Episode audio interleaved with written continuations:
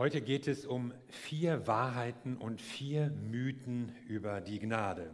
Normalerweise predigen wir nur über Wahrheiten, aber heute sprechen wir auch mal über Mythen. Unser Oberthema lautet nämlich in dieser Adventszeit Amazing Grace. Und es geht um Gottes Gnade und das wollen wir uns so ganz neu vor Augen malen lassen. Ich hoffe, das fasziniert euch so, wie dieser Begriff amazing ja schon ausdrückt. Und ich möchte einen Text vorlesen, der uns auch so durch diese Adventszeit begleiten wird. Der steht im Titusbrief Kapitel 2 ab 11. Denn Gottes Gnade ist sichtbar geworden, mit der er alle Menschen retten will. Sie bringt uns dazu, dass wir uns von aller Gottlosigkeit und allen selbstsüchtigen Wünschen trennen stattdessen besonnen und rechtschaffen hier in dieser Welt leben, so wie es Gott gefällt. Denn wir warten darauf, dass sich unsere wunderbare Hoffnung erfüllt, dass unser großer Gott und Retter Jesus Christus in seiner ganzen Herrlichkeit erscheinen wird. Er hat sein Leben für uns gegeben und uns von aller Schuld befreit. So sind wir sein Volk geworden, das ihm allein gehört. Wir sind rein von Sünde und bereit, von ganzem Herzen Gutes zu tun. Der Text steht in dem Brief an Titus. Titus war ein junger Gemeindeleiter, den Paulus in Kreta eingesetzt hat, nicht abgesetzt, eingesetzt. Und er sollte da eben die Gemeinden organisieren und das Werk einfach fortführen.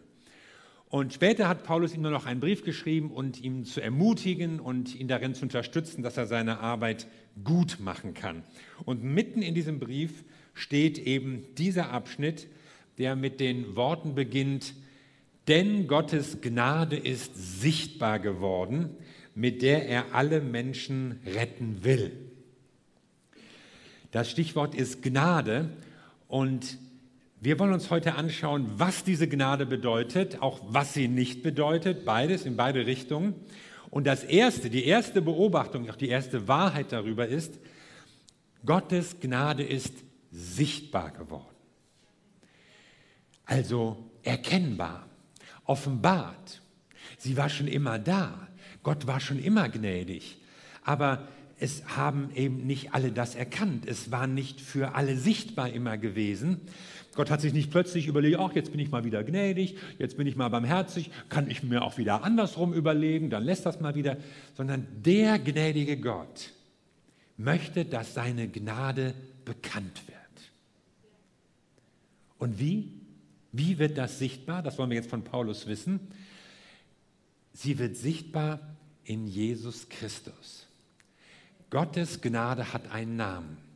Indem Jesus Christus zu uns kommt, als Mensch auf die Erde, einer von uns wird, unter uns lebt, unser Leben teilt, auch unsere Schwierigkeiten, sogar unser Leiden und unseren Tod, wird Gottes Gnade für uns sichtbar. Also Gnade ist nicht einfach nur so was Abstraktes, so ja irgendwie Gott vergibt, Gott drückt ein Auge zu, Gott lässt fünf Grade sein, Gnade bedeutet, es ist alles nicht so schlimm, sondern Gottes Gnade wird sichtbar in seinem Sohn Jesus Christus, in dem Gott Mensch wird. Also sie erscheint in der Person Gottes selbst, der die Menschen liebt, der sich für sie hingibt, der sich für sie investiert. Also Gottes Gnade ist sichtbar geworden in Jesus Christus. Und dann geht es weiter mit der zweiten Wahrheit, mit der er alle Menschen retten will. Gott will also retten. Und dieses Begriff, dieser Ausdruck retten, also im griechischen sozo und die ganze Wortgruppe, das heißt bewahren aus Nöten, aus Gefahren, sogar vor dem Tode, aus Lebensgefahr schließlich sogar vor dem ewigen Gericht. Also Rettung ist was Wichtiges, ist was Ernstes. Wir kennen ja auch heute noch diesen Begriff Rettung, wenn Dinge ganz schlimm laufen. Ja? Also es gibt Rettungssanitäter, es gibt Rettungswagen, Rettungshubschrauber, die Deutsche Gesellschaft zur Rettung Schiffbrüchiger und wir müssen eine Rettungsgasse machen. Also wir haben schon ein Gespür, es gibt dramatische Situationen, da braucht es Rettung, da geht es um Leben und Tod. Und genau das ist das Thema um das es auch in der Bibel geht. Rettung ist deshalb so wichtig, weil es um Leben und Tod geht. Weil es um unsere Beziehung zu Gott geht. Oder haben wir sie oder haben wir sie nicht? Weil es um unsere Trennung geht. Der Mensch ist getrennt von Gott, aber wir wollen ja zurück in eine Beziehung mit Gott. Deswegen ist Rettung so wichtig. Und ich will mal genauer reinfragen, wovor oder wovon gerettet? Erstens von der Schuld. Wir werden von dem gerettet, was uns von Gott trennt. Das ist unsere Schuld, das ist das Problem, dass wir eben nicht nach Gottes Maßstäben und Gottes Willen leben. Wir leben ja nicht mal nach unseren eigenen Maßstäben. Wir können ja noch nicht mal so leben, kriegen es ja noch nicht mal so hin, das zu tun, was wir selbst für richtig halten. Oh, wie oft habe ich dies mir vorgenommen und jenes hat nicht geklappt. Geschweige denn Gottes Maßstäbe. Und deshalb ist da diese Trennung zwischen uns und Gott. Und Gott sagt, ich will dich retten. Damit diese Trennung überbrückt wird, damit wieder Gemeinschaft und Beziehung möglich ist. Und zur Schuld gehört dann auch die Scham. Das ist dieser Schmerz darüber, dass man es nicht hinkriegt, dass wir versagt haben, dass wir wieder nicht das Richtige getan haben. Das drückt uns ja auch nieder. Ja, die Schuld ist das eine, die Scham ist das andere. Und Gott sagt, auch davon will ich dich befreien. Dann heißt Rettung auch Rettung vor der Sünde, und zwar der Macht der Sünde. Sünde ist ja nicht nur die einzelne Tat, irgendwas mache ich falsch. Das habe ich falsch gemacht, jenes auch und dort auch. Oh, war schon dreimal, aber letzte Woche war es schlimmer, da habe ich siebenmal. Dann, Sünde ist eine Macht, die uns versklaven will, die uns dazu verleitet, verkehrte Dinge zu tun, böse Dinge zu tun, egoistische Dinge zu tun. Wir, wir sind ja nicht deswegen Sünder, weil wir sündige Sachen machen, sondern wir sind Sünder und deswegen sündigen wir, also tun Verkehrtes. Der Mensch ist ohne Gott unter dieser Macht der Sünde versklavt. Und jetzt kommt Jesus und er sagt, ich werde euch nicht nur eure einzelnen verkehrten Taten vergeben. Das fände ich schon toll. Sondern er sagt, ich breche auch diese Macht des Bösen, die Menschen knechtet, die Familien zerstört, die auf dieser Welt so viel Unheil anrichten will, diese Macht will Jesus überwinden und uns aus ihrem Wirkungskreis rausziehen. Davon sollst du auch gerettet werden. Und damit denkt Jesus nicht nur an die Vergangenheit, was du alles falsch gemacht hast und was alles war, er denkt auch an die Zukunft. Und so geht es bei der Rettung auch letztlich um die Rettung vor der Verdammnis, vom Gericht, vom Tod, vor der ewigen Trennung von Gott. Denn wir sind verantwortlich für unsere Taten und irgendwann kommt unsere Schuld zur Sprache. Und Gott sagt, ich will dir vergeben, ich will dich davor retten. Da ist einer, der den Preis für deine Sünde und Schuld getragen hat. Wer würde sowas machen? Wer, wer übernimmt die Strafe für andere Leute? Und selbst wenn, selbst wenn sich dafür einer finden würde, könnte er dann meine Strafe überhaupt übernehmen? Muss er nicht dann für seine eigenen verkehrten Handlungen erstmal büßen? Es gibt nur einen, der das kann. Und das ist Jesus Christus. Denn in ihm kommt Gott selbst zu uns. Er wird Mensch, der Sohn Gottes, ohne Schuld, ohne Sünde. Aber er gibt sein Leben für uns, damit wir gerettet werden von Sünde, von der Schuld, von der Scham und letztlich von den ewigen Konsequenzen auch. Und das geht ganz von Gott aus. Es ist ganz Gottes Initiative. Unsere Rettung ist nicht unsere Idee, ist nicht unser Vermögen, ist nicht unsere Anstrengung, nicht unsere Leistung, nicht unser Verdienst. Es geschieht durch Gott. Er hat sich das ausgedacht, er hat einen Weg gebahnt, er hat seinen Sohn Jesus Christus gesandt. Und er hat das getan, nicht nur damit wir besser leben, nicht nur damit wir erfolgreicher sind, nicht nur damit wir irgendwie glücklicher sind in dieser Welt, sondern es geht um Rettung, es geht um etwas ganz Existenzielles. Und das war so wichtig, dass Jesus Christus selbst dafür gekommen ist. Sonst wären wir der Macht des Bösen ausgeliefert. Und die dritte Wahrheit, Die Gnade Gottes ist offenbart, mit der er alle Menschen retten will. Wir legen jetzt mal den Schwerpunkt auf alle Menschen.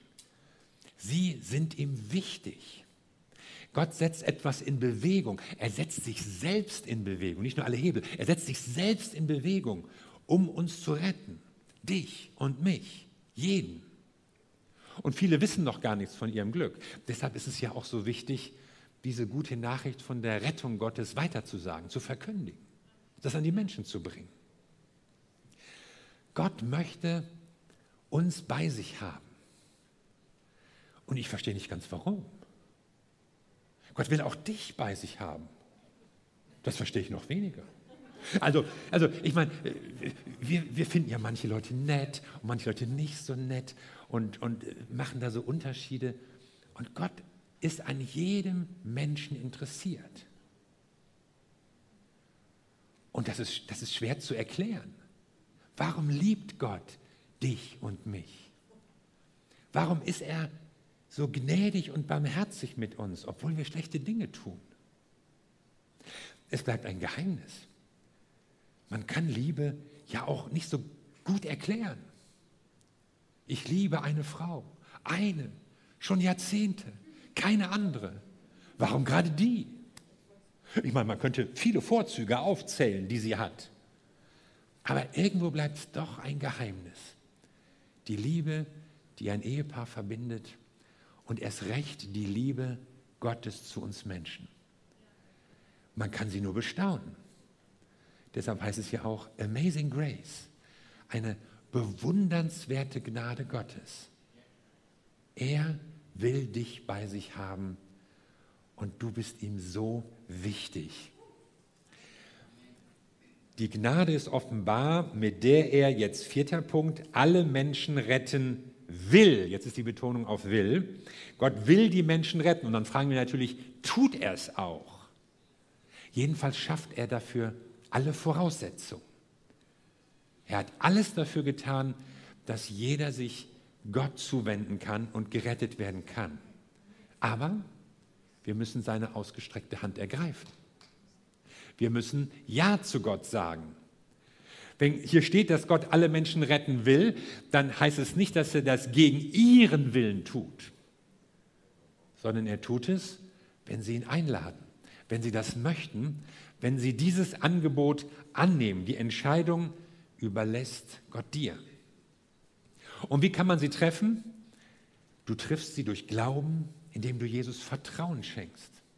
Du triffst sie, indem du betest, indem du ihm dein Leben anvertraust in einem Gebet, indem du die Entscheidung triffst und sie Gott auch sagst, ich möchte dir nachfolgen, ich möchte ein Kind Gottes sein, schenk mir ein neues Leben.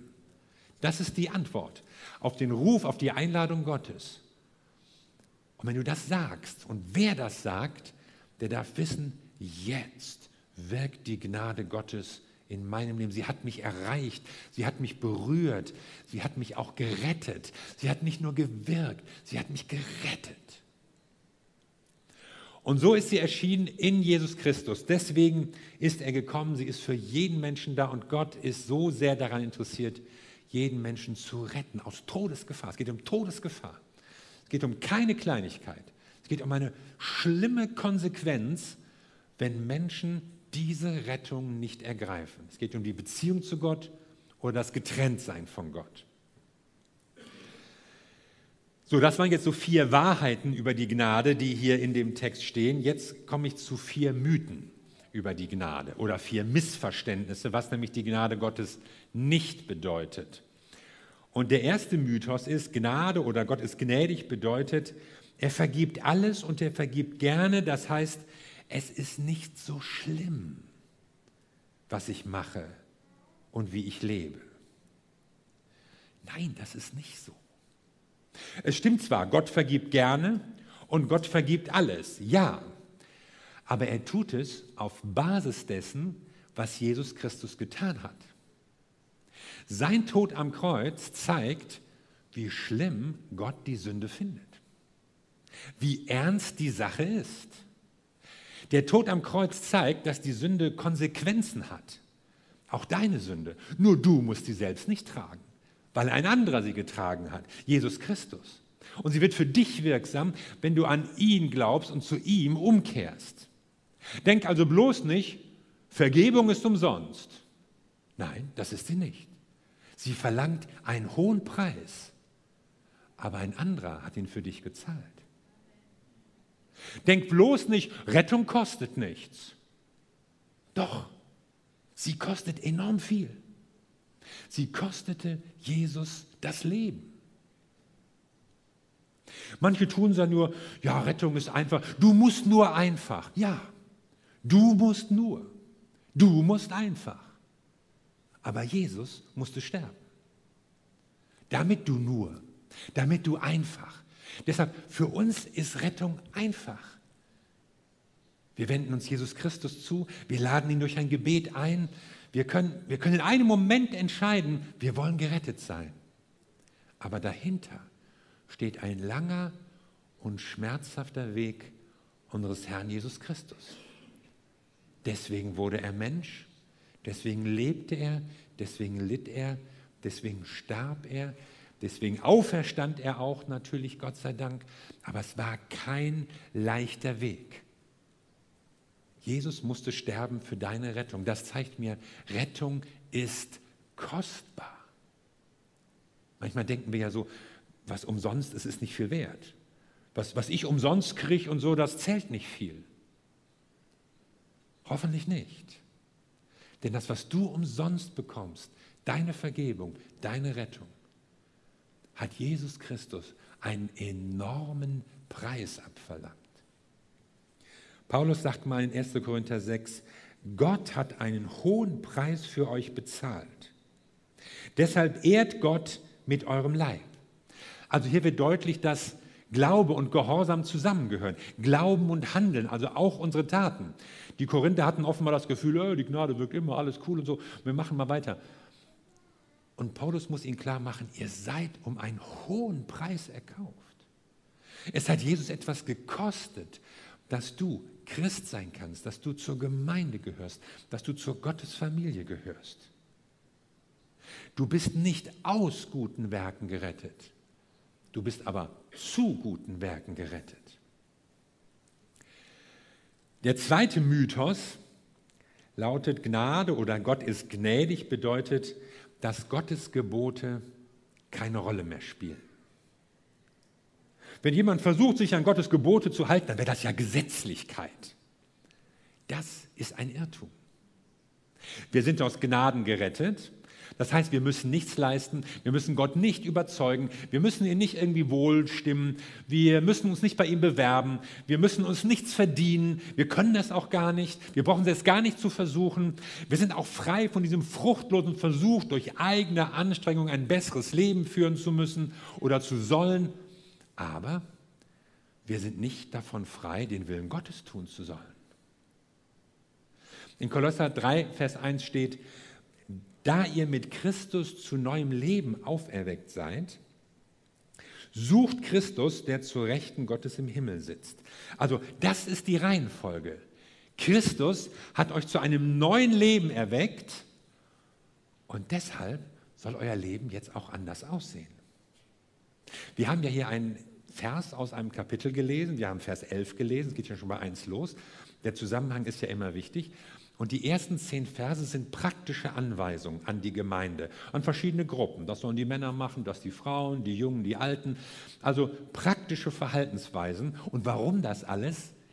Und dann kommt nämlich die Begründung. Die ist unser Vers. Denn die Gnade Gottes ist erschienen. Paulus sagt also nicht, Leute, das sind die Regeln, so sollt ihr miteinander umgehen, das ist richtig und falsch. Und warum? Ja, weil es ein Gesetz gibt, weil es sonst eine Strafe gibt, weil es sonst gemein ist. Das kommt alles nicht vor sondern er sagt, so sollt ihr leben. Warum? Weil die Gnade Gottes erschienen ist. Ihr habt die Gnade Gottes erlebt. Und weil die Gnade Gottes in eurem Leben wirkt und euch verändert hat, deswegen könnt ihr, nicht nur sollt ihr, könnt ihr auch anders handeln. Also weil die Gnade erschienen ist, sollen wir anders leben und nicht umgekehrt. Manche denken, ja, es ist umgekehrt wenn ich mir Mühe gebe und wenn ich ein anständiges Leben führe, dann wird mir Gott vielleicht gnädig sein. Falsch. Sondern zuerst kommt die Gnade, aber dann kommt auch ein verändertes Leben aufgrund der Gebote Gottes. Gnade hat Auswirkungen. Leben aufgrund der Gebote Gottes. Gnade hat Auswirkungen. Erzähl mir nicht, die Gnade hat dich erneuert, wenn man nichts in deinem Leben sieht. Gnade verändert uns, man kann es auch sehen. Sie sind alle im gleichen Himmel. Der KZ-Schinder und der vergaßte Jude, alles gleich. Doch das sagt nicht die Bibel. Die Bibel spricht davon, dass es für Menschen eine Verantwortung gibt, und zwar mit ewigen Konsequenzen. Und wenn es sie nicht hier in diesem Leben gibt, dann gibt es sie im zukünftigen. Es gibt bei Gott eine Gesamtsicht. All diese Ungerechtigkeiten, all das Böse, was passiert, worüber du dich ja manchmal auch ärgerst und dich fragt zu. Er gibt noch Zeit.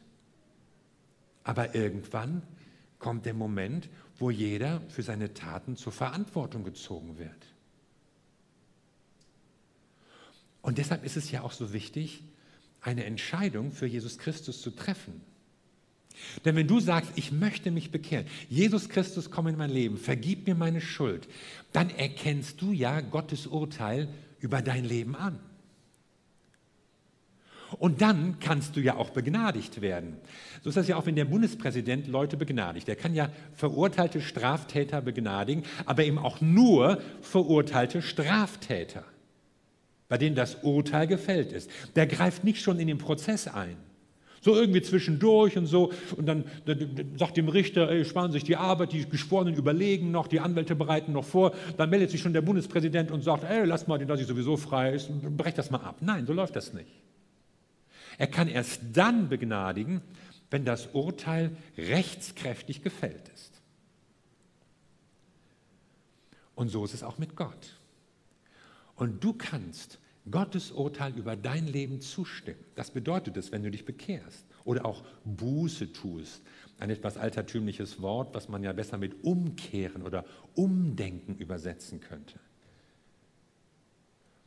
Und durch dieses Selbstgericht wirst du dann eben nicht irgendwann im Endgericht landen, sondern du kannst Gottes Gnade, seine Begnadigung schon jetzt, schon hier und heute erleben. Und damit, so sagt es Jesus, kommst du nicht in das Gericht. Es gibt einen Neuanfang, es gibt eine Vergebung für alles und für jedes, aber es ist eine Entscheidung, ein Schritt, den du tun musst. Und ein vierter Mythos, Gnade bedeutet, dass alle ohne Bedingungen gerettet werden. Vorsicht. Ja, Gnade ist bedingungslos. Gnade bedeutet, du hast nichts dafür getan, nichts geleistet, aber es geht trotzdem nicht gegen deinen Willen, gegen deine Entscheidung. Jesus hat uns ja ein Gebet beigebracht, das sogenannte Vaterunser, und da kommt eine Zeile vor, die lautet, und vergib uns unsere Schuld, wie auch wir vergeben unseren Schuldigern.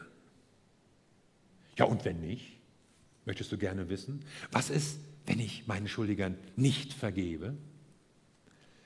Das steht nicht da. Aber ich würde es nicht drauf ankommen lassen. Jesus macht deutlich, unser Vergeben hat etwas mit dem zu tun, wie wir Vergebung empfangen. Wir können nicht in großer Freiheit Gottes vergeben. Ja, vergib mir immer wieder neu, jede Woche reinige mich. Aber wir sind nachtragend, gehässig und, und erzählen schlechte Sachen über Leute und sind nicht bereit zu vergeben, sind voller Wut, Hass, Zorn, Grimm, Gram, Groll. Das geht nicht. Sondern wir empfangen Vergebung, so wie wir auch Vergebung geben. Gott hilft uns auch an der Stelle.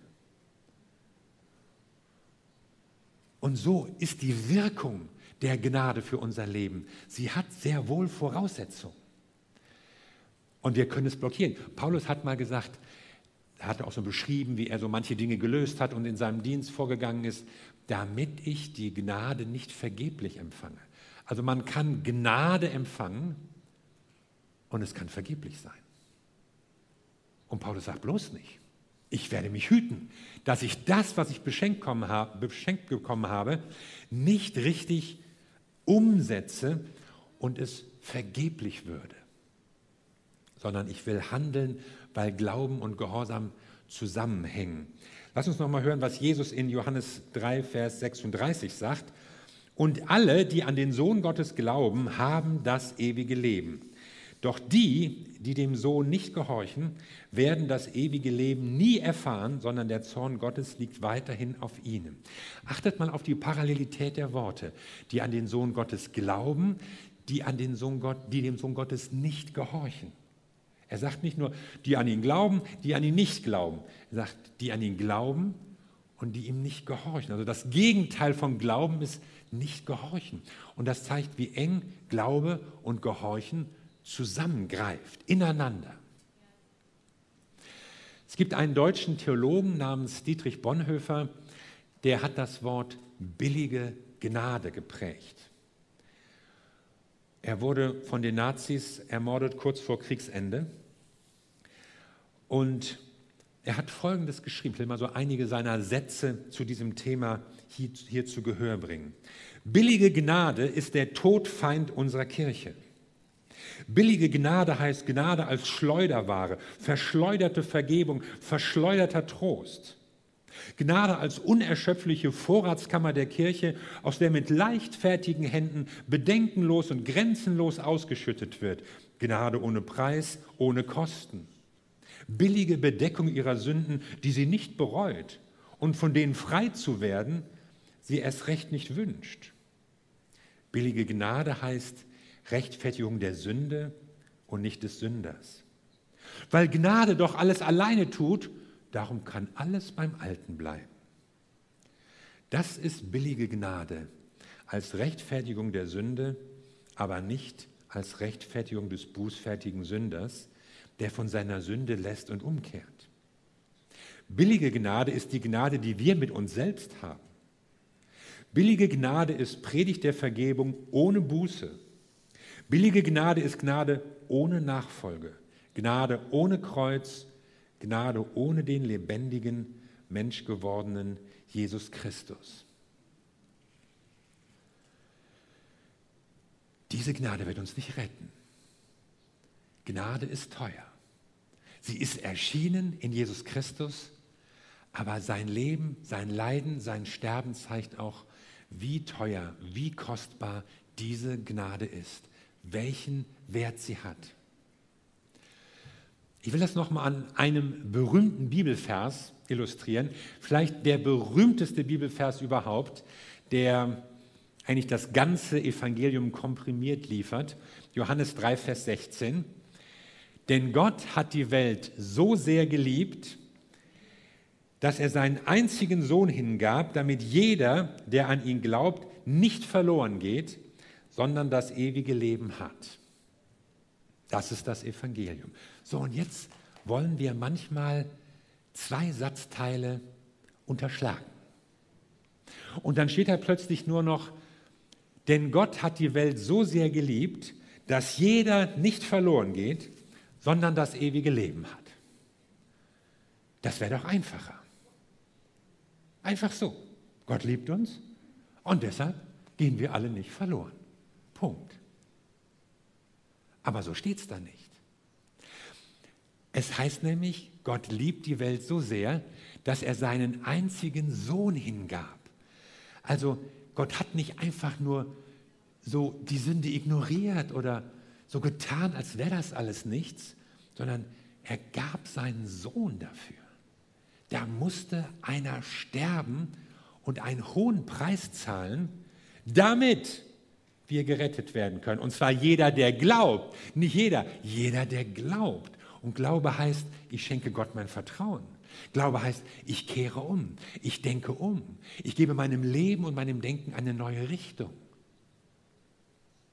Und das ist das ganze Evangelium. Und deshalb ist die Gnade auch so amazing, so faszinierend, so begeisternd, weil es nämlich um Rettung geht vor einer ewigen und schlimmen Konsequenz. Und wenn man sich das vor Augen hält, wovor wir gerettet sind, dann wird das ja eigentlich noch größer, was Jesus Christus für uns getan hat. Das war keine Kleinigkeit. Das war nicht nur so, damit unser Leben irgendwie attraktiver wird, sondern damit wir vor dem Tod, vor der Verdammnis, vor der ewigen Trennung von Gott gerettet sind. Und das ist eine gute Nachricht. Und das heißt ja auch das Wort Evangelium, gute Nachricht. Und diese gute Nachricht, die wollen wir verkündigen. Und ich wünsche mir so, dass die in dieser Adventszeit uns wieder ganz neu so entfacht und begeistert und mitreißt. Da ist ein Gott, der seine Gnade schenkt. Er will sie jedem von uns schenken. In Jesus Christus ist er zu uns gekommen und er rettet uns vor dem Tod und vor der ewigen Verdammnis und lädt uns ein zu einem Leben in Gemeinschaft mit ihm. Das ist eine gute Nachricht und dafür wollen wir Gott, unserem Herrn, danken. Amen.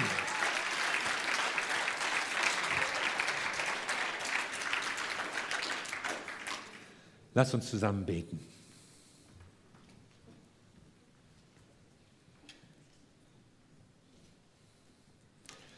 Wir wollen dir danken, unser Vater im Himmel, dass deine Gnade offenbart wurde und durch dich, durch deine Initiative, durch Jesus Christus können wir gerettet werden. Das hätten wir nie alleine hingekriegt. Wir wären verloren, wir wären verdammt, wir wären erledigt.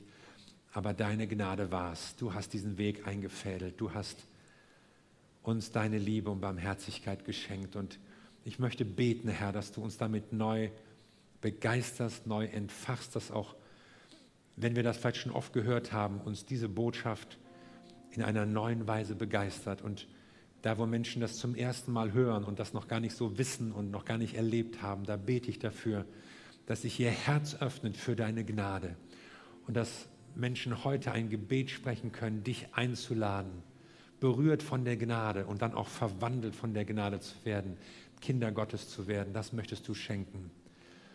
Und wir danken dir, Herr, dass du in deiner Liebe uns nachgehst, immer noch den Menschen nachgehst, um uns zu dir zu ziehen. Danke, Jesus.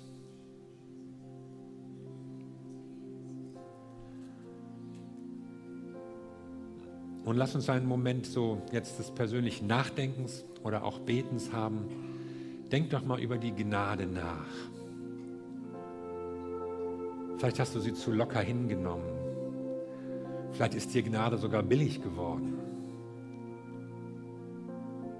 Aber du kannst jetzt so einen Moment haben und vielleicht schenkt Gott dir so eine neue Offenbarung seiner Gnade. Vielleicht fasziniert er dich neu von seiner Liebe, von seiner Güte, seiner Barmherzigkeit. Und nimm dir doch so einen Moment mit dir und deinem Gott und lass diese Gnade Gottes auf dich wirken.